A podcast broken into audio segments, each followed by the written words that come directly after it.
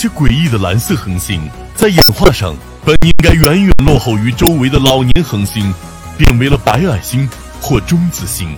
但事实却是，它们仍像一颗年轻的恒星那样发光发热，看上去活力十足。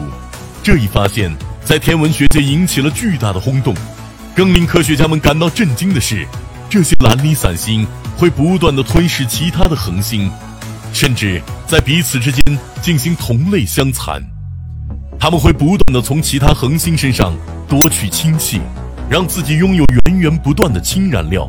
从而变得越来越年轻，体积和质量越来越大，表面温度和亮度也越来越高，就像是一只吸血鬼一样。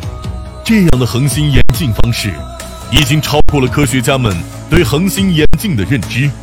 由于恒星是在星云盘中演化而来，其大小往往取决于星云盘的质量和含氢量，并且通过消耗自身的氢来演化。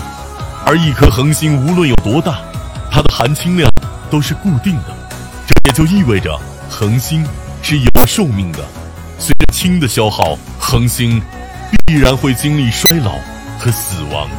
但蓝离散星却是反其道而行之，不仅不会衰老和死亡，反而会变得越来越年轻，越来越强大。相关研究表明，在我们所处的银河系中心，就有着大量的蓝离散星存在。